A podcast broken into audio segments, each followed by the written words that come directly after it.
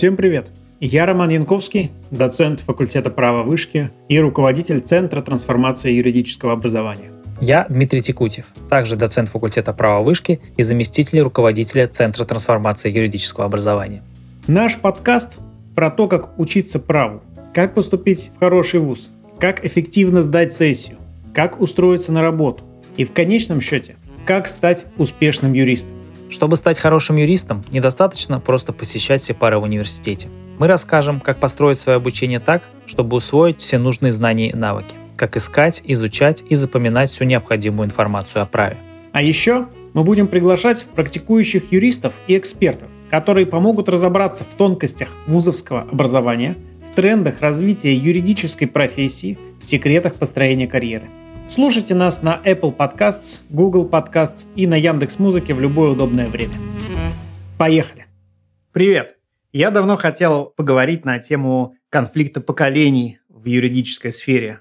Есть ли такой конфликт, в чем он заключается – Дело в том, что я по работе часто общаюсь со студентами и вижу, что каждое поколение совершенно отличается от предыдущего, и наше поколение отличается от тех, кто заканчивал в десятых годах, от тех, кто заканчивал в десятых годах, отличаются от тех, кто заканчивал сейчас, и ну, часто реально даже сложно понять какие-то вот вещи, про которые все говорят, и думаешь, в чем здесь проблема, почему они к этому прицепились. Ну и наоборот, я думаю, студентам тоже тяжело понять нас, по крайней мере, хочется, чтобы нас э, они понимали лучше. И поэтому на тему поколенческих таких терок я позвал Павла Мищенко, управляющего партнера юридической фирмы RuNetflix и создателя и администратора телеграм-канала I Love Dogs. И Анну Войцехович, Анна патентный поверенный и директор департамента управления правовыми рисками компании МТС. Привет, ребята. Привет. Привет, привет. Я для начала немножко скажу про теорию поколений, потому что мы, говоря про поколение, должны сделать дисклеймер, что эта теория на самом деле является не верифицированной, я бы даже сказал ложной. Есть исследования, которые показывают, что различия между поколениями, то есть где-то 20-летними интервалами людей, да, что эти различия между миллениалами, зумерами, всеми этими предыдущими многочисленными поколениями, они э, на самом деле такие же точно, как и внутри популяции. То есть даже внутри одного поколения различия между людьми могут быть очень сильными, и это не то, что я говорю это реально, я читал исследования на эту тему. Люди действительно заморочились, вот исследовали поколенческий феномен. Но, тем не менее, мы все время об этом говорим, говорим, поколение такое, поколение секое, эти, значит, такие, эти одуванчики, поколение снежинок, а эти бумеры, поколение прабабки, поколение, которое ничего не понимает. Короче говоря, постоянно с этим сталкиваюсь и Давайте, наконец, хоть это и не научная гипотеза поколения, ну давайте все-таки именно с этих, так сказать, рельсов сходить не будем, мы поговорим именно так. О чем для вас вот это поколение старой школы?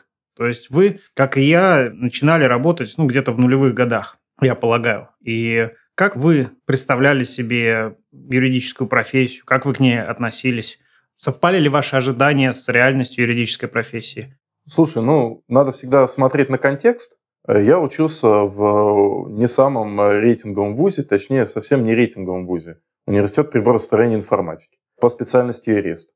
Я стал работать с конца второго курса и достаточно увидел, что такое юриспруденция на самом деле. Поэтому у меня перед глазами была некая реальность, и у меня было одно четкое желание – выбиться пробиться, потому что я понимал, что стартовые возможности у меня привет пока. Ну, понятно, что куда-то дорога закрыта сразу после выхода из вуза, каким бы я красивым э, и умненьким не был.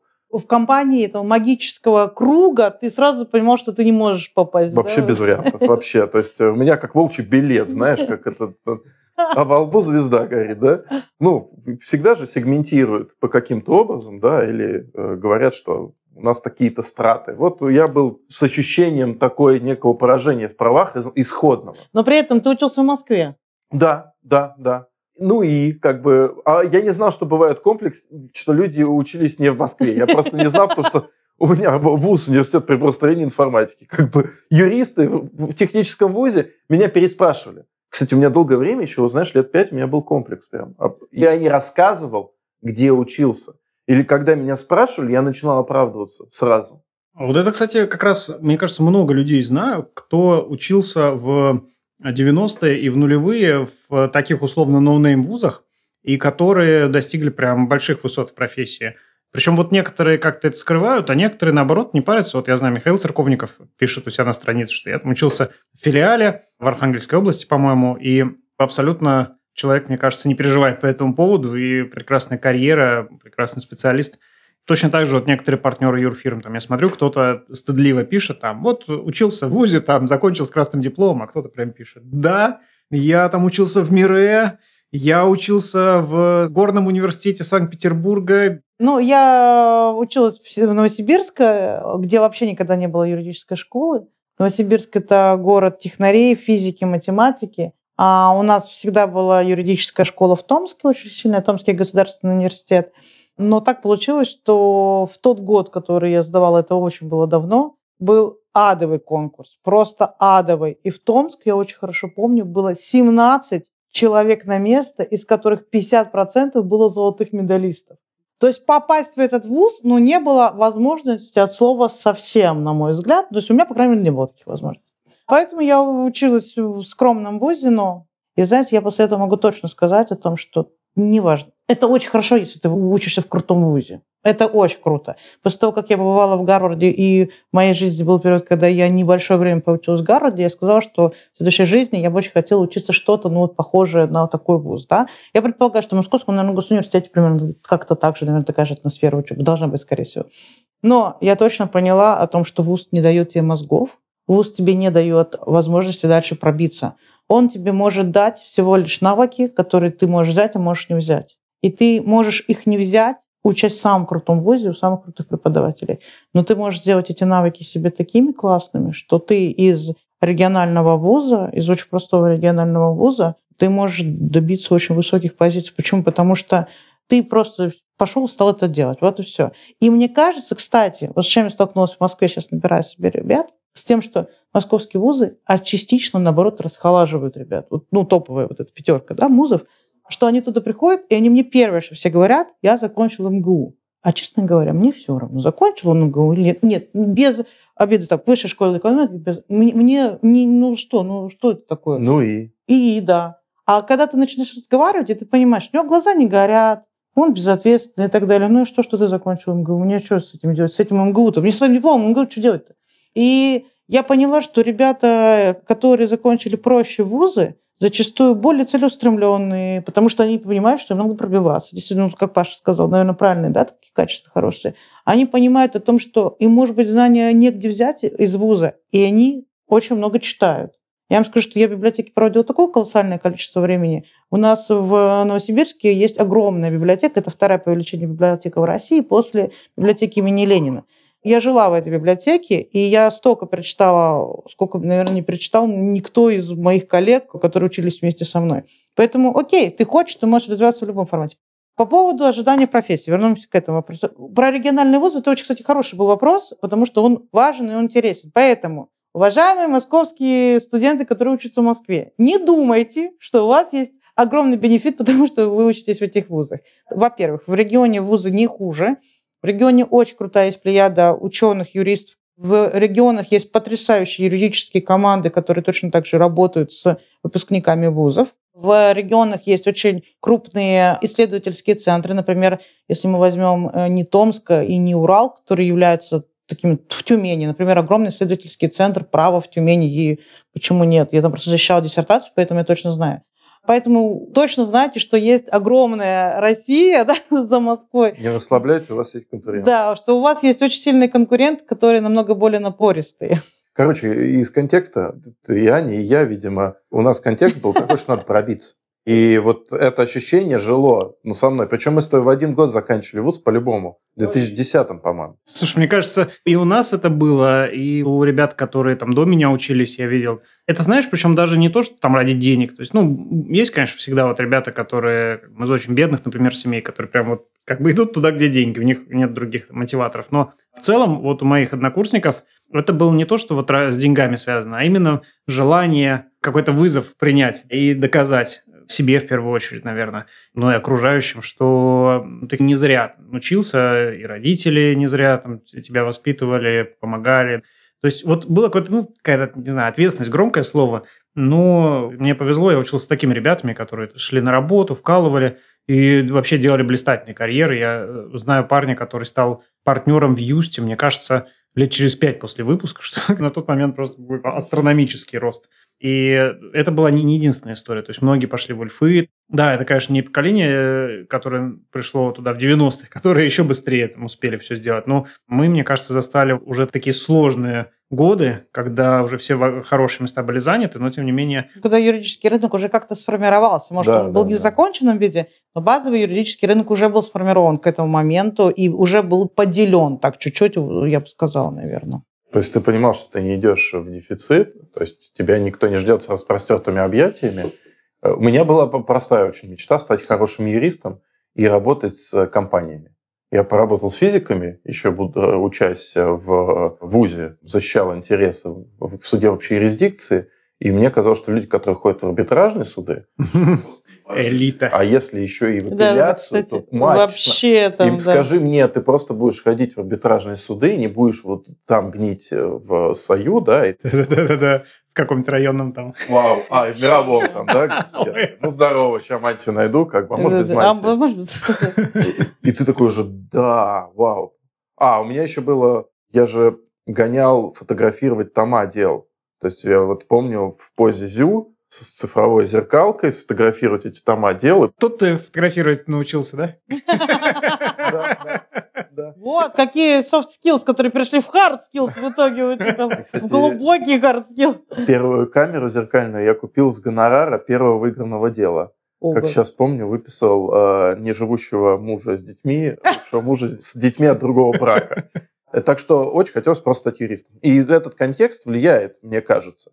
И мне кажется, что сейчас ничего не поменялось. В плане мотивации, опять же, вот то, что Аня говорит. Просто есть ребята, которым очень надо, а есть ребята, которые уже в свои 22 года отпахали все свое и закончили вуз. Московский, тяжелый, и это достижение. Ну вот и все. Я, правда, сам не знаю, ну, у меня тут такая выборка смещенная, но многие жалуются, да, что ребята приходят, и как будто для нашего поколения деньги не были самоцелью, но были средством хорошим и подспорьем, да, там, для какого-то удовлетворения своих амбиций.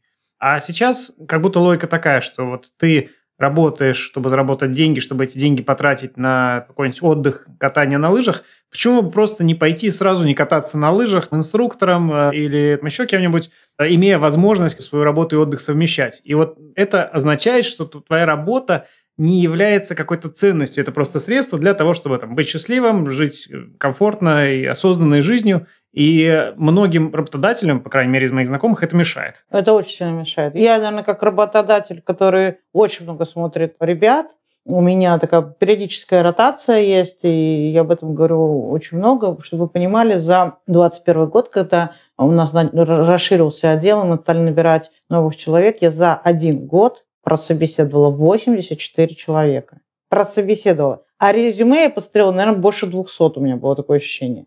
Ну, и... Ну, еще неплохо, нифига себе, ты с половиной беседовала. Да. Серьезно. Ну, так ты ну, очень я, порядочный человек. Я давала шанс. И я тебе скажу, из этих 84 я захотела на работу взять двух. Двух. А это были топовые. Я смотрю, очень много из топовых вузов приходили.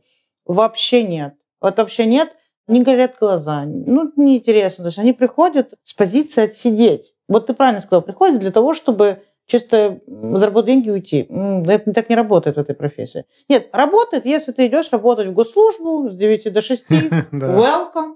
А если ты идешь работать в э, очень крупный in-house, где загрузка просто мама дорогая, либо ты идешь в консалтинг работать, причем любой консалтинг, это должна быть, должна быть мега-фирма, да, любой консалтинг, у тебя должны гореть глаза. Иначе у тебя с этой профессией ничего не получится. Ее надо любить. У меня есть убеждение, когда ко мне приходят ребята, и первым вопросом, который я им говорю, что вы хотите у меня узнать по поводу вашей должности, если задают первый вопрос про деньги, ну, для меня это не очень хороший показатель.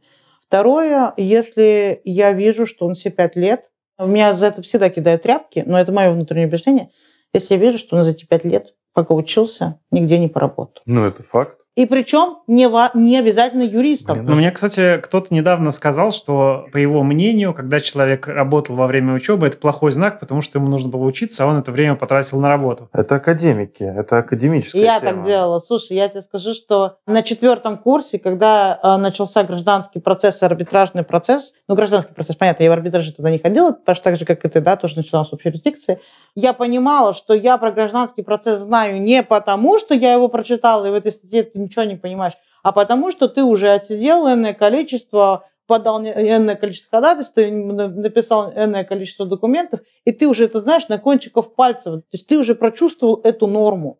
И ты на самом деле, кстати, что очень важно, ты, когда слушаешь лектора, ты его слушаешь осознанно. И это очень круто. Ты его вообще слушаешь по-другому.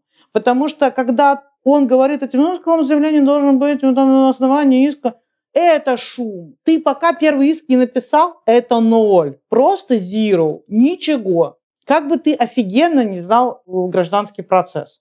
Потому что каждый иск, который я в своей жизни написала, а у меня их за плечами просто такая туча, каждый иск я сажусь, и когда я делаю просительную часть, я задумываюсь. Это каждый раз новый тебе вызов идет. И если ты к этому моменту ни разу его не написал, и ты слушаешь процесс, это ноль. А когда ты хотя бы раз иск написал, и тебе начинают говорить о формировании предмета иска, причинно-следственной связи, подбора доказательств, ты эту информацию вообще подробно, ты его преломляешь на свою, хотя бы то одно единственное несчастное дело, но ты сидишь и понимаешь, а здесь я молодец, я сделал все правильно, я классный. Или понимаешь, я здесь сделал неправильно, круто тоже. И уровень обучаемости у тебя в разы поднимается. Поэтому я категорически не согласна, я всегда буду со всеми спорить, это говорю, потому что я закончила с красным дипломом, я отучилась, у меня второе высшее образование, у меня есть третье высшее образование. И каждый раз, когда ты идешь, учишься, и у тебя есть вариант куда-то преломить эти знания, а не просто ты болтаешься в воздухе с ними, это на разы эффективнее, в разы. Ну, это абсолютно трилогия. Мышление, коммуникация и деятельность. Это сколько у нас учили, я запомнил. Вот мышление, коммуникация, деятельность. Если деятельность выпадает, ну, классно, ты очень качаешь свою думалку, но mm-hmm. потом тебе все равно надо будет ее переключать с учетом деятельности, потому что мир не такой, какой Но есть. смотрите, давайте сразу здесь скажем, особенно если учитывать, что нас слушают молодые ребята, о том, что, на мой взгляд, не обязательно идти работать. То есть, если у тебя не получилось устроиться где-то стажером, помощником юриста, это не означает, что ты должен сказать, ну, меня никто не взял, куда я пойду? Боже упаси. Иди официантом работай. Я вообще считаю, что тот, кто поработал официантом, будет лучше ценить профессию. Это мега круто. Это такой а, вообще... Многозадачность просто это максимальная. Многозадачность, большой объем информации, Считать который людей. ты должен... Память. А давайте еще вспомним конфликтность. Да. да. Это умение решать конфликты. Это вообще, я обожаю брать ребят, которые поработали официантами. Это был такой кайф. Я помню, меня один раз пришла девочка, и она не сказала, что она работала официанткой, я ее взяла на работу, все. И она ко мне приходит, я ей даю какое-то там поручение первое, и она просто стоит и говорит, почему не записываешь? Она говорит, я запомнила все. А я ей там прям 3-4 поручения дала. Я говорю, ну-ка повтори. Она повторяет идеально слово в слово то, что я сказала. Я говорю, у тебя такая хорошая память.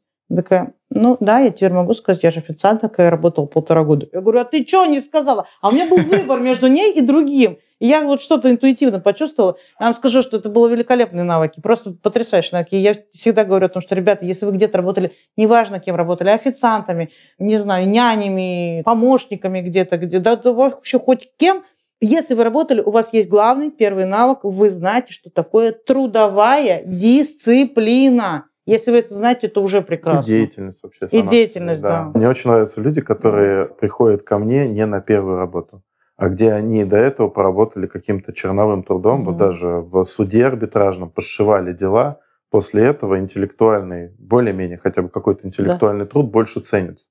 А когда приходит белоручка, когда у него первая работа такая, он не понимает своего счастья. Он думает, что на любой работе с ним возятся, ему объясняют, ему сразу дают документ написать, угу. и он это не ценит. И он потом говорит, ты знаешь, я решил еще попробовать что-то одно, второе, третье. Кстати, тему попасть на работу.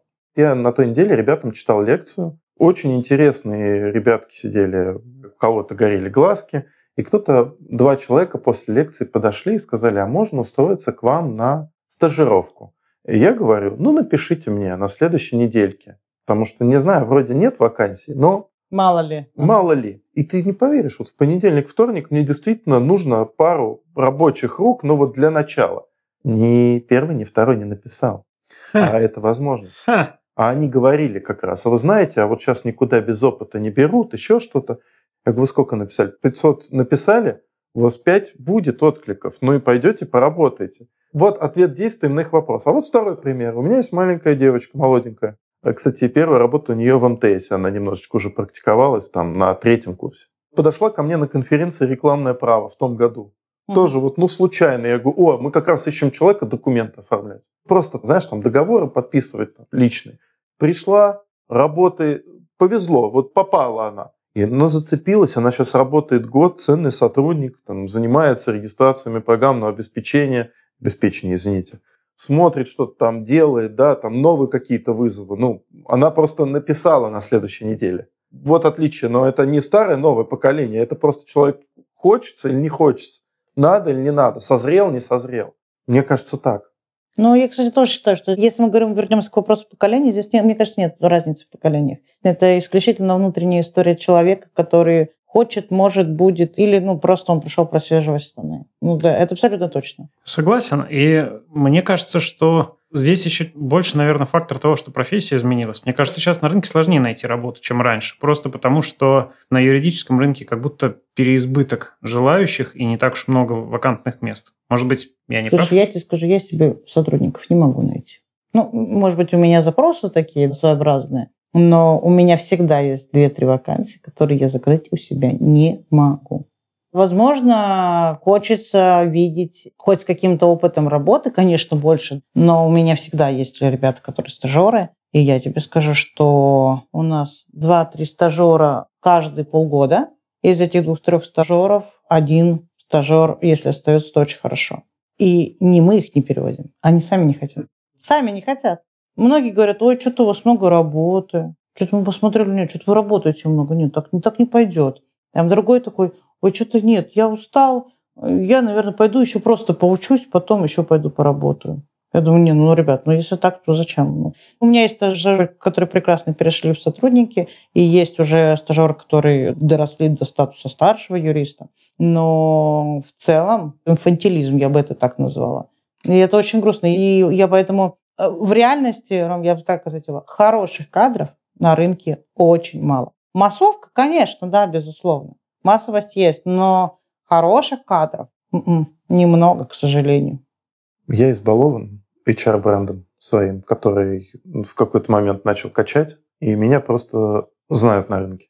И последние несколько лет э, я тщательно выбираю. Паша говорит, есть из кого выбрать. Бывают разные наборы, скажем так, людей. Иногда действительно он пошел, решил разместить вакансию весной, это абстрактно. И ну, фиг его знает, вот что-то как-то все не очень. Ну, надо взять, поэтому берем. Кстати, могу промахнуться, потом человек раскрывается. А бывает набор, ну, локти кусаешь. Неудобно людям отказывать.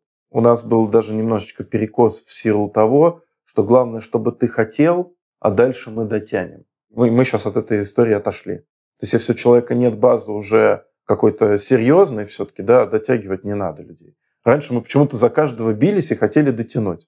Я не могу себе это объяснить. Ну, им везло, а нам зачем это? Я не понял. По ощущениям, сейчас э, ребятам учиться, во-первых, стало проще, больше как будто информации в доступе. Ну, это как бы и плохо, что больше нужно учить, потому что там тех же самых пленумов, он сколько уже вышло, и все их нужно знать, по идее. С другой стороны, и проще в том плане, что это все сжато, там есть миллион курсов, всяких онлайновых, книжек, и софт-скиллам там тебе, пожалуйста, курсы. У нас, когда был курс по M&A на Донцова из White Case, там с других вузов ребята приходили просто посидеть, послушать. Да что там на Донцова, на Суханова приходили послушать, там на Томпсонова. То есть сейчас кто придет послушать Томпсонова, там он на YouTube есть вообще во всех вариантах. Конечно. Открытое образование, бесплатно. То же самое. Еще и там спродюсированное, голос почищен, да, с презентациями. Короче, контента вроде больше, и ты ждешь больше. Да, да. Так они же не запоминают теперь это. Ну, что логично, у них э, сейчас навык главное не знать информацию, а найти информацию. Я не говорю, что это плохо. Ну, может быть, это плохо, но мне без разницы. Если за час ты мне дашь ответ, нашел ты или знал ты, мне примерно все равно. У меня есть роскошь, с какими студентами я общаюсь, соприкасаюсь. Александр Иванович, опять же, позвал меня в магистратуру цифрового права. Понимаешь, я разговариваю с людьми, которых отобрали тщательно. Ну, Тщательно. Там тщательно. Слушай, там реально как А потом эти люди Вьетнам. приходят э, после этого и сразу говорят, ну что так, мне на входе нужна, чтобы у меня была зарплата 300 тысяч.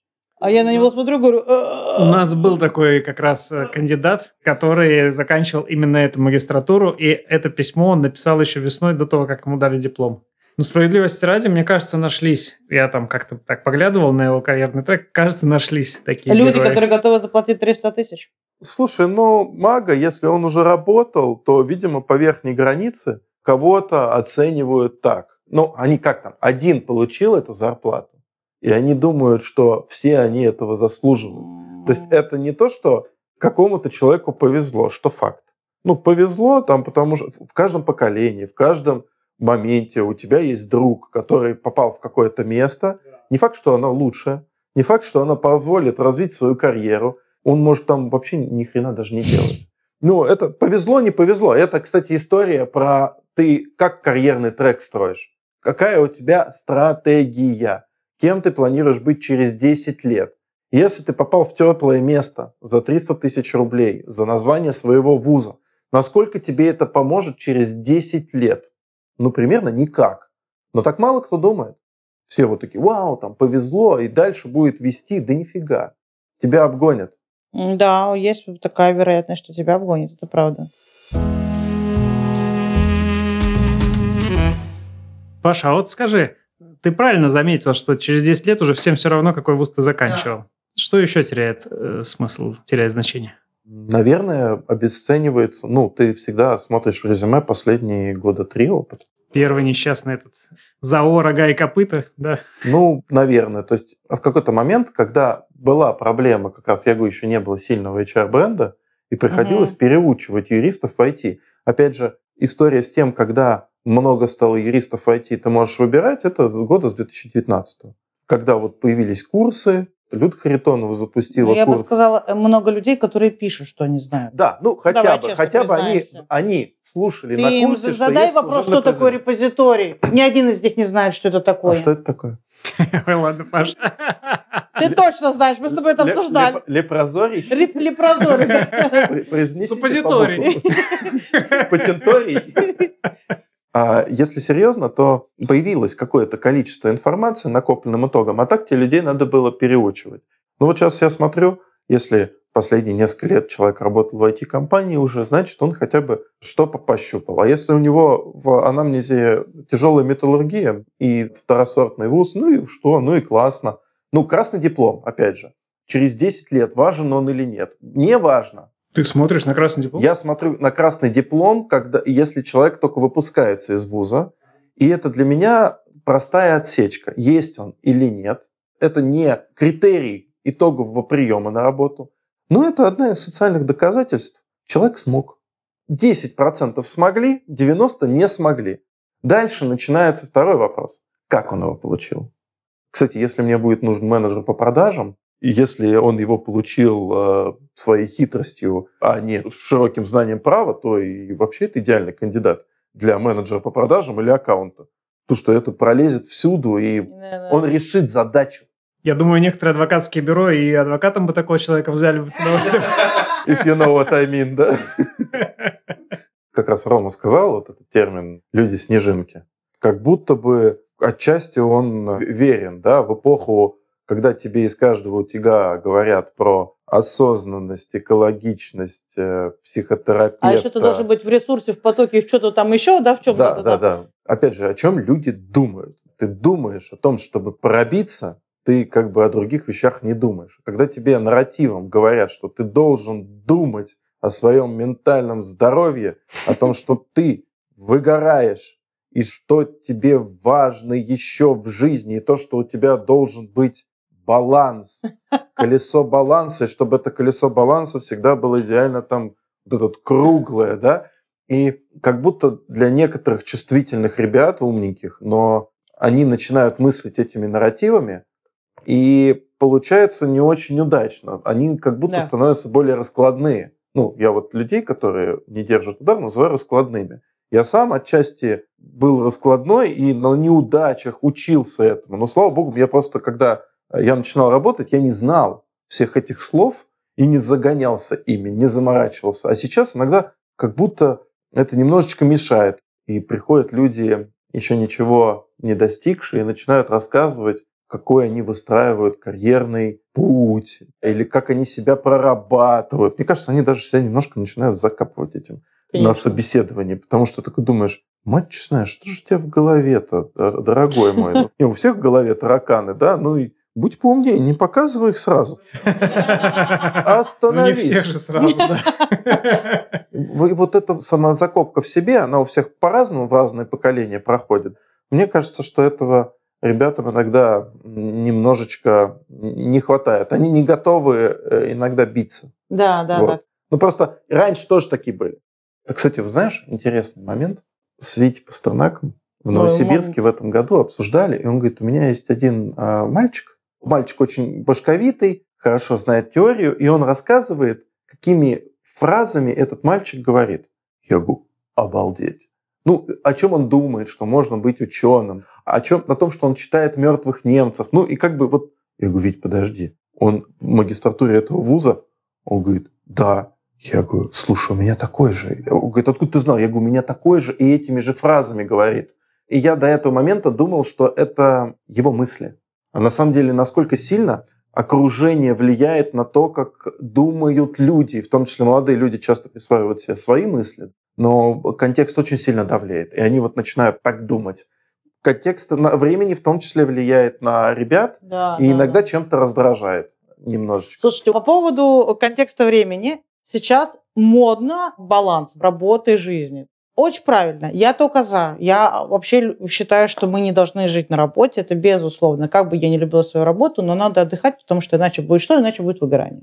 Кстати, у вас, если кто-то будет из вас работать к 30 годам, морально готовьтесь к выгоранию. 27. Да, 27 27. Да, да. Первая стадия. Если когда... будете хорошо работать, действительно работать, а не сидеть, будет выгорание 100%. У юристов это невозможно, поэтому это нормальная практика. И когда к тебе приходит молодой э, парень или девушка, который, ну, дай бог, год имеет за плечами работы, и тебе один из условий говорит, ну, а что у вас с балансом работы и времени? А ты понимаешь, что ты вчера ушла в 10 вечера, сегодня встала в 7 утра, первые документы уже читаешь и проверяешь что у тебя уже недели как не было обеда, как-то почему-то все забывают о том, что человек может хотеть кушать да, в течение дня. Просто тебе ставят 17 встреч подряд за день, и ты такой, а на восьмой встрече понимаешь, что ты сейчас сдохнешь от голода, а ты продолжаешь встречать. И, и я такая, а, да, баланс, ага, работа и времени, да-да. Я ему говорю, ну, у нас не обязательно сидеть там прям сутками на работе. Классическая ловушка. Да. А он такой мне... Не обязательно. Не обязательно. Если выполняешь всего, то можешь Бог уходить. Нет, ну то есть я, говорю, могу встать в 6 часов и уйти. Я говорю, ну если ты все сделал, да, конечно, безусловно. Если завтра придешь в 6. Пожалуйста. Еще ночью можешь, кстати, пару раз подключиться, да. А я сама я сижу и думаю, ну ты прям серьезно? Ну ты задаешь такой вопрос? Ну, ну нет, конечно. Ну, блин, ну нет, ну я же тебе не скажу, да нет, тут столько работы, что ты жесть, тут будешь пахать до вообще седьмого пота. А второй у меня пример есть прекрасный. Мы берем на работу сотрудника молодого. Он то, что типа год отработал, закончил сей уважаемый вуз, кстати. Мы его там встречаем, мой начальник отдела его проводит э, в общую комнату, где сидят себе ребята, садит его, значит, через полчаса он мне звонит. Я беру, вернее, трубку, он говорит, здравствуйте, я такой-то. Я говорю, здравствуйте. Он такой, а, ну, и мне надо с вами срочно поговорить. Я думаю, господи, что случилось с такой человек, что мы сейчас полчаса надо поговорить. Я говорю, ну давайте поговорим, ладно, окей. Я говорю, приходите ко мне. У меня, слава богу, у человека, который сел минус два федеральной компании, есть кабинет. Ну, так получилось в моей жизни, слава богу. И он ко мне заходит, открывает дверь, оглядывает мой кабинет. У меня очень скромный маленький кабинет. Он заглядывает и говорит, вот, Анна, смотрите, вот у вас есть кабинет. И я вообще-то рассчитывал, что в такой компании у меня тоже будет личный кабинет. Я чуть не упала под стол. Я вам клянусь, ребят. А, а я человек, обладающий сарказмом повышенным и ядом. У меня сарказм с ядом смешивается. Я ему говорю, подождите, я говорю, просто еще не подготовили ваш кабинет. Скоро все будет. Он такой, да? Я говорю, конечно. Я говорю, а еще у нас есть негритянка с опахалом, она тоже будет над вами стоять. Я говорю, ну, если вам надо помять ноги, то мы тоже приходим и это делаем, безусловно. И, и вот до этого он понял, что я как бы шучу, Он такой, это вообще-то не смешно. Я говорю, да вообще не смешно. Говорю, абсолютно не смешно. Я говорю, а вы, простите-то, что вы хотели, что вам в 24 года у вас будет собственный кабинет? Он такой, ну вообще-то да. И я вспоминаю, что еще два года назад у меня, у человека со статусом и так далее, не было личного кабинета. Ну, не было его. И я понимаю, что я даже ни разу об этом не задумывалась, что у меня его нет. А тут человек, ну, молодой прям, он только закончил магистратуру, он приходит, и у него уже... Нет, это может быть и прекрасно, какие-то завышенные ожидания, прекрасно. Он, наверное, далеко пойдет с этими завышенными ожиданиями, но не у нас, да, и я думаю, не в очень многих компаниях. Вот у тебя есть для молодых людей личный кабинет? Слушай, у меня есть свой кабинет, и я иногда прихожу, а там кто-то сидит на созвоне, и там типа Будь. Я такой, ладно, я понял, зайду попозже. Вы стали это обсуждать, я тут подумал и понял, что это первое место, в котором у меня есть личный кабинет. Понимаешь, я также сижу в своем кабинете, и тут, знаешь, приходит вот это вот, а, Анна, что такое, где личный кабинет? Я, я реально, я чуть тогда под стол не упала, ребят, правда. И таких не так много. Ну, то есть, ладно, личный кабинет у меня всего один раз, слава богу, просили. Но MacBook у меня просили, то есть говорят, а почему нам не предоставляют MacBook в пользование? Я говорю, ну, как бы вы не недораслики, что вам предоставлять MacBook в пользование? Или кто-то говорил, а почему вот там, ну, какие-то условия не те, которые хочется. А я вот считал, что у меня должно быть два дня в офисе, а три дня удаленки, когда еще не было вот этого мега удаленки. Я говорила, почему так считали? Ну, потому что мне вот удобнее работать дома. Я говорю, это, конечно, все замечательно, но вам 23 года, какой работать дома? Вы, говорю, дома еще ничего не... Мне, говорю, контроль над вами нужен. А мне не надо контролировать, я все сделаю сам. Ну, понятно, ладно, окей. Все сделает он сам. То есть это какой-то вопрос этой антуражности нынешнего времени, мне кажется, который вот это тоже привнесло. Ну, да, и с другой стороны, и мы, как не мамонты, должны под это как-то подстраиваться, действительно слушать ребят, слушать их э, переживания, Потому что это не надуманные переживания, а настоящие. Каким-то образом фильтровать эти ожидания в какой-то мере, да, то есть не насмехаться, наверное, над ними. На мой взгляд, это история поколенческая, абсолютно точно.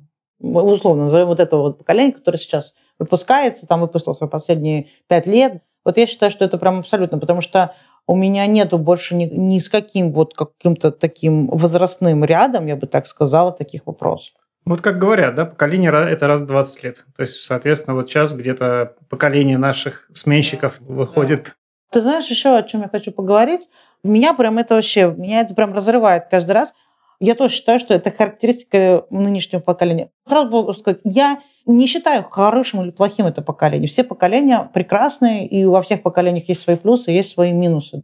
Но что мне не нравится сейчас, и что я считаю, что просто катастрофично, это когда ребята приходят, у них опыт за плечами 2-3 года, они поскакали, я это называю поскукуны, когда они по году везде поработали, и они к тебе приходят, ты принимаешь их на работу, и ты видишь, как на следующий день у них глаза уже думают о том, куда они пойдут дальше работать. И это меня убивает. Все, я не могу вообще просто...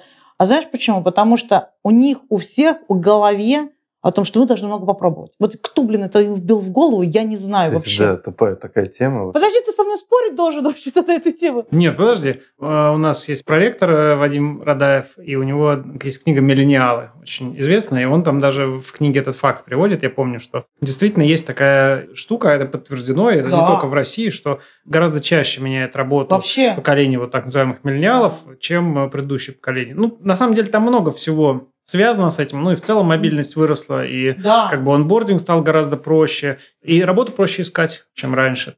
Слушай, ну я тебе скажу, для меня, как для работодателя, это огромный, это катастрофичный минус. А знаешь почему? Я уже прям слежу за этой ситуацией, и я смотрю, все, начинается 8-9 месяцев, они начинают затухать, оперативность работы снижается, интерес к работе снижается, начинают болеть. Прям болеть вообще как мама дорогая просто. Начинается, а можно мне в отпуск? Ой, а сегодня у меня там троюродная кошка, что-то с ней случилось. Все вот это начинается. И я понимаю, все, начинают искать работу. Это по ним сразу, они такие не, не, не очень хитрые, да, ребята, поэтому они начинают искать сразу работу. Mm. Я начинаю спрашивать, почему, ну, то есть я начинаю пытаться выяснить, ничего не отвечает, никто ничего не отвечает. А потом, когда они все находят работу, ходят, я говорю, о чем они сказали? Ну, а вдруг бы мы не нашли работу? Я говорю, ну, подождите, вот вы даже не спросили, А у меня на самом деле сейчас появилась новая ставка. Может, сейчас бы просто на эту ставку перевела новая работа, новое место, все. Новое подразделение. У нас есть еще куча других подразделений. Там у нас появилась дочка, в которую бы ты мог очень интересно развиваться. Ты даже не спросил меня об этом. А я говорю, это во-первых. Во-вторых, говорю, а ты что, через год ты уходишь? Они говорят, ну все, мы уже, как бы, я вот все попробовал, мне уже все интересно. Все, я уже интерес про... про... Я говорю, подожди, что значит у тебя интерес пропал через год здесь работать? Я, говорю, здесь работаю три с половиной года, у меня не то, что интерес не пропал, я каждый день думаю, да господи, да откуда же это все сыпется? А можно как-то эту воронку закрыть и прекратить вообще? У меня интерес не пропадает. А у тебя интерес пропал. Как так? Ну вот, я хочу попробовать что-то этакое другое. Я говорю, а что ты хочешь попробовать? Ну, например, побыть маркетологом. Я говорю, отлично, мы с тобой занимаемся тем, что мы проверяем товарные знаки. Ты хочешь побыть маркетологом? Предложить свои товарные знаки, если они заняты, нашему бизнесу. Ты просто попробуй хотя посмотри, получится у тебя что-то или нет. Ты, говорю, это хоть раз сделал? Нет. Я говорю, а как ты хочешь быть маркетологом? На самом деле в юридической профессии ты можешь найти какую-то замену. Ты хочешь быть продуктологом? Окей, попробуй наш продукт, который мы автоматизируем, какую-то систему. Попробуй из нее сделать продукт. Ты хочешь быть продуктом? Пожалуйста, вот тебе. Ну, это уже другой вопрос. Э, как бы не я хочу, а тут надо что-то делать. Да. А вот, понимаешь, и история Развлеките вот через меня, пожалуйста. Да, да. Мы это, кстати, обсуждали совсем недавно тоже на подкасте. Игорь Серегин э, приходил из ВК-клипов, а он со мной учился там на несколько лет позже меня на юрфаке. И он там такой здравую мысль сказал, что очень многие пробуют другие профессии, потому что им нравится, как условно себя называть этим словом я продуктолог, я директор, да. я режиссер, я еще кто-то. А на самом деле фишка в том, что тебе нужно начать с того, чтобы делать то, что делают эти люди. Да, да, да. А не с того, что тебя будут называть. Называть, тогда, так. А второй блок, знаешь, какого минуса огромного у этого всего? У этих людей, которые уходят через год, через два, у них нет законченности. О, да. Они, скорее всего, не отвели полноценно ни один суд. Ну, давайте честно, в нашей стране суд идет год-полтора. А если вдруг тебе запулили на вторую круг, так вообще все 23 года. То есть это человек, не закончивший даже судебное дело. О чем мы можем говорить? Чему ты научился? Ты ни чему не научился. Ну, сходил на одно заседание, да. уже все, все узнал. Он все знает, да. Вот, Я знаю все про лицензионные да. договоры. Да. Я сделал уже их пять штук. Да, пять штук. А о том, что с тобой клиент ни разу не пришел, не поспорил, а еще хуже, не принес протокол разногласий от очень крутого юриста, который разнес в пух и прах твой вообще договор, ты еще не испытал. То есть ты не понес ответственность за свои действия, потому что срок прихода ответственности по твоей работе – это полтора-два года, примерно где-то три, плюс-минус. Ты не понял, правильно ты сделал или нет. Ты не попытался исправить свою ошибку, потому что еще у тебя просто не наступила. Ты по факту сбежал от ответственности. То есть для меня это человек, который не может закрыть проект, который сбежал от ответственности, который боится, что ему начнет сейчас прилетать, и он с этим не справится, а он уходит в ситуацию в том, что я все сделал охрененно, ко мне никаких претензий не было. Я ушел на такой волне легкой победы. А дальше он забывает о том, что я полгода его учила, минимум, и я в него вкладывала. Я от него ничего не получала эти полгода, на самом-то деле. И он только мне начинает приносить, ну, то есть какой-то фидбэк давать, и это даже фидбэк так себе, я тебе скажу, еще через год. Ну, прям совсем так себе. Через два. Вот нормальный фидбэк начинается через два в реальности. Совершенно верно. У молодых специалистов, только закончивших через два, у поопытнее через год, но если к тебе пришел законченный специалист, то полгода все равно калибровки. Калибровки абсолютно точно. Это сто процентов. Понимаешь, вот эти вот истории, и когда тебе приходят и говорят, да я все про товарные знаки знаю, я говорю, а сколько ты зарегистрировал товарных знаков? Мне говорят, ну, я подал 17 заявок. Я говорю, стоп, зарегистрировал. Он говорит, ну, я на прошлом месяце не успел зарегистрировать, я только подал заявку. Я говорю, так у тебя ни одной нет регистрации. Такой, нет, 17. Я говорю, нет, у тебя нету ни одной регистрации, потому что ты не получил отказ в регистрации, ты не поспорил Конечно, в, в палату не сходил. Да, ты в палату не сходил, ты, о боже, в суд не... То есть у тебя нету регистрации. Ты о чем со мной говоришь? Ты не знаешь ничего. Ты знаешь, как заполнять форму. Вот это правило Паретта про 80-20 избитое, но все равно такое впечатление, что в современном мире нагоняешь 80, первые 80% ты быстро, навыки. А вот эти 20% это каждый процент на условный год. А. Ну, или, ну не год, конечно, ну, не год, утрируем, да. да. И вот Года как будто непонимание и нежелание добирать э, глубины 20-процентной, это есть проблема. Там уже нужна усидчивость, там уже надо искать новые вызовы внутри вот этого блока. И, видимо, обстановка, понимаешь, почему еще контекст такой? Инстаграм или иные мерила нынешнего социального успеха Быстрого создают успеха. тебе ощущение, Ох, вот как я- будто твоя соседка Таня по общаге, она уже, и ты в это веришь, а тут еще ты же ленту листаешь, Таня, Петя, Саша, так далее, да, они уже, о, а ты сидишь на этой работе еще во, да, и тебе тоже нужно социальное подтверждение. Раньше просто не было где это посмотреть и в таком скоростном виде. А сейчас часто, ну, сейчас действительно важно быть, а не казаться Точнее, для, наоборот. о, для- Важно быть и не казаться, а люди выбирают Казаться. казаться, но не а не быть. быть. Да, и, и эффект в пользу сменить работу, потому что я заскучал, это в том числе давление окружения, а не этих ребят. И утверждение, что как будто бы высшее образование э, не нужно, потому что любую эту профессию можно освоить за год, и она быстро устаревает и так далее. Получается, похаваем, когда эти ребята станут 30-летними, а они поверхностные. Да, Во всем. Да, да, во всем правда. И они не могут У глубоко... них нет, нет понимания ответственности, у них нет понимания законченности, у них зачастую э, нет понимания того, что нужно. Ну, то есть ты должен. А я вам скажу, сколько. Это просто, это уже не счесть. Утром приходишь, его на работе нет. Ты знаешь, говоришь, это где? Ой, я что-то забыл сказать, я приболел, я вам не позвонил. В смысле ты мне не... по- Ты как? Как? У тебя в голове родилось то, что ты мне не позвонишь? Расскажи мне это, пожалуйста. А, Слушай, у меня наоборот, э, они приходят, видимо, того, особенно по первости. Они, Павел, привет, я сегодня не приду, потому что я заболел и поработаю из дома. Я говорю, что ты мне пишешь? Какая мне разница? Ты работай, дорогой. Он- Какая он- мне он такой, разница? Все, я понял, сейчас буду. Не, ну мне правда не важно э, в этом плане. Вот там, типа, работа сделана, работа сделана. Не, если он должен прийти на подписание документов, его нет, то привет, пока. Да, ну вот-вот. Здрасте, я ваша тетя, да?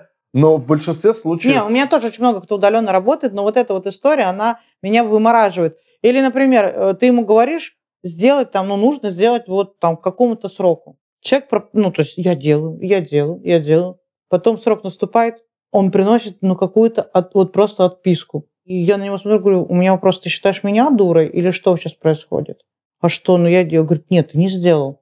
Ну, я на самом деле не понял, что надо было делать, и постеснялся спросить. Потому что уже было 23.59. Да, я говорю, и ничего вообще, и не Ну, ёкает. Это не особенность поколения. Бывало и у меня такое. Ну, как Да, бы- с кем не бывало. Нет, но справедливости ради, я до сих пор считаю, что лучше сделать чуть-чуть позже, опоздать, но сделать хорошо. Потому что если ты делаешь как бы в последний момент еще и плохо, то это уже просто никуда не годится. А так, ну, бывает, как бы... Ром, здесь вопрос о том, что надо предупредить. Ты Да, просто скажи, безусловно. ребят, слушайте, я не успеваю в те сроки, которые мне поставили, будет на день позже, но будет. А когда человек тебя не предупреждает ничего, а потом приносит и делает вид, что а что такого, и ты ему говоришь, ты почему не сказал то, что ты не понимаешь? Или ты почему там не сказал, что ты не успеваешь? А что надо было сказать? Думаю, да ты малохольный, или что происходит у нас, а? Ну, правда. У меня есть У меня, слайд. у меня, ой, слушай, мне кажется, второй такой из молодых. Вот честно. Кстати, поэтому у меня началась история. Я стала смотреть более взрослых сотрудников. Честно. И у меня есть сейчас история, когда я на позицию, на которую я раньше искала молодых, это юрист. Это просто юрист, но это были молодые ребята. Я сейчас нашла человека возрастного. Сознательно это сделала. Потому что меня вот эта безответственность, она меня уже убивает. Я ничего им поручить не могу. Ничего. Слушай, все-таки, не знаю, есть ребята, действительно взрослые. э, Взрослость – это навык, который нарабатывается годами. Действительно, иногда хочется взять человека повзрослее, но я был такой раздолбай.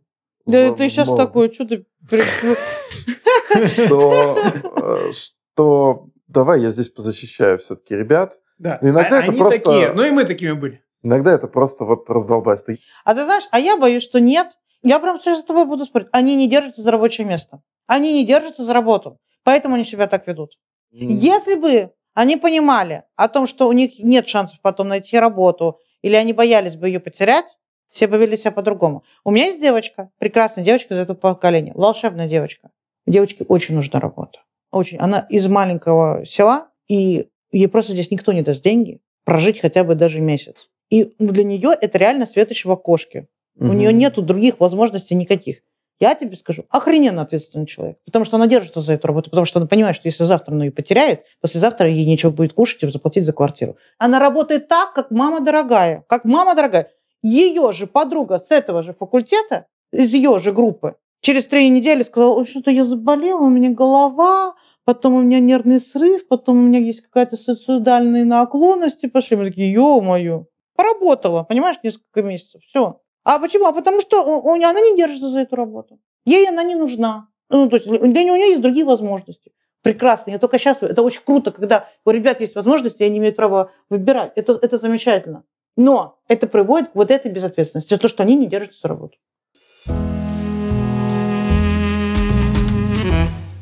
Друзья, в конце у нас по традиции идет рубрика «Блиц», в которой мы просим дать три совета или задать три вопроса. Но сейчас, мне кажется, лучше будет так сделать. А назовите три качества, которым новое поколение в лучшую сторону отличается от вашего. Давай я скажу, что мне нравится, как они работают с технологиями. И, кстати, умение быстро вести коммуникацию. То есть, если ты общаешься с ними в мессенджерах, они в них живут. И очень быстрая коммуникация, и достаточно быстро учатся писать внятно, понятно. Это в этой коммуникации. Они, в принципе, больше пишут, мне кажется, чем мы, но да. просто постоянно. Да, потому что они постоянно Но пишут. просто коротко. Они постоянно пишут. Я, кстати, до сих пор мне проще записать голосовое, чем написать. Ты из тех, да? Да, да. Я ретроград, но заметьте, я не в костюме сижу. Да? А не заметим. Нет, Анна, не врите, вы в костюме. Для меня плюс этого поколения очень много. Это очень гибкие люди, пытливые. Это с навыками многозадачности абсолютно точно. Это люди, которые могут одновременно делать параллельно несколько решать вопросов и задач. Это очень мобильные люди. Это свободные люди, что абсолютно очень круто. Это, наверное, самый главный плюс этого поколения. У них нет границ, и надеюсь, они никогда не появятся. Очень классное замечание. Тоже надеюсь, что свобода поможет им создать что-то лучше, чем то, что создали мы. Это точно, абсолютно. Подожди, ты это что приговорил нас? Мы еще только начали создавать. Да, подожди, мы еще поборемся с этими. Да, вы не бороться не будем, вместе будем создавать. Создаем и будем создавать. Я, не, слушай, я считаю, кстати, что я решила себя выкинуть из вот этой поколенческой теории, хотя я, на самом деле, ее люблю. На мой взгляд, я даже вижу, где проходят грани какие-то, там условные грани, но они, тем не менее, все равно присутствуют. Почему? Потому что если ты развиваешься, если ты постоянно читаешь, постоянно смотришь, постоянно что-то учишь, хоть что вообще в этом мире, неважно что, ты не будешь относиться к поколению, когда ты получал высшее образование. У меня нет поколения высшего образования для меня. Потому что я училась каждые там, пять лет, я где-то заново училась, у меня появлялись новые навыки. И в какой-то момент я для себя решила о том, что пока я буду учиться и что-то узнавать нового, я никогда не буду ретроградным поколением. Да, я, наверное, все-таки не их поколение, но я с ними говорю на одном языке. Это абсолютно точно. И это очень круто. Как бы я их не критиковала, может так показаться, но я говорю, поверьте, если человек научился всегда развиваться и что-то узнавать, он это будет делать практически всю свою жизнь. И он тогда не будет вот этим ретроградом. Вот, я нам с тобой желаю, и нам с тобой, Ром, чтобы мы продолжали учиться, и тогда мы будем точно на одной волне с ними. Тогда мы будем в одну сторону смотреть, идти вместе. Кстати, по поводу, что классно у молодых, они, так как действительно больше живут смыслами, чем слово «надо», больше живут словом «интересно». Ну, если ты их заинтересуешь тем, что делается, и заинтересуешь их идеей, они верят в эти идеи. Мне кажется, что с той же понятностью, с тем же юридическим дизайном. Они иногда переупрощают, но как они быстро это схватывают, как они начинают точнее согласен, лучше писать. Согласен. Блин, придумывают такие штуки, и я уже там пытаюсь держать лицо, но я понимаю, что я бы так не сделал. Креативность я явно выше, чем у Нет, ну да, креативность, да. Креативность, быстрая подстройка под технологии, безусловно, это плюс. Вот это вот классно. И мне кажется, у нас было много ребят, которые думали цинично про деньги или про то, что а что мне за это будет. А у этого поколения часто бывает такая история, что они говорят, я осознанно понимаю, э, но мне это интересно, поэтому я готов поиграть с тобой в эту игру. Они готовы играть. То есть если верят искренне, и ты им искренне говоришь, и они искренне верят, что это что-то сделает, им важно быть к чему-то большому сопричастному. И я вижу, как они разделяют эту игру. Вот э, мне в них это нравится, потому что я Паша, сам... надо работать и не играть. Спалилась. И на этой замечательной ноте Вырежи это, пожалуйста. Давай лучше на свободе остановимся. Это было лучше. спасибо вам, что пришли. Спасибо большое. Тебе спасибо большое, что позвал нас. Счастливо. Пока. Пока-пока.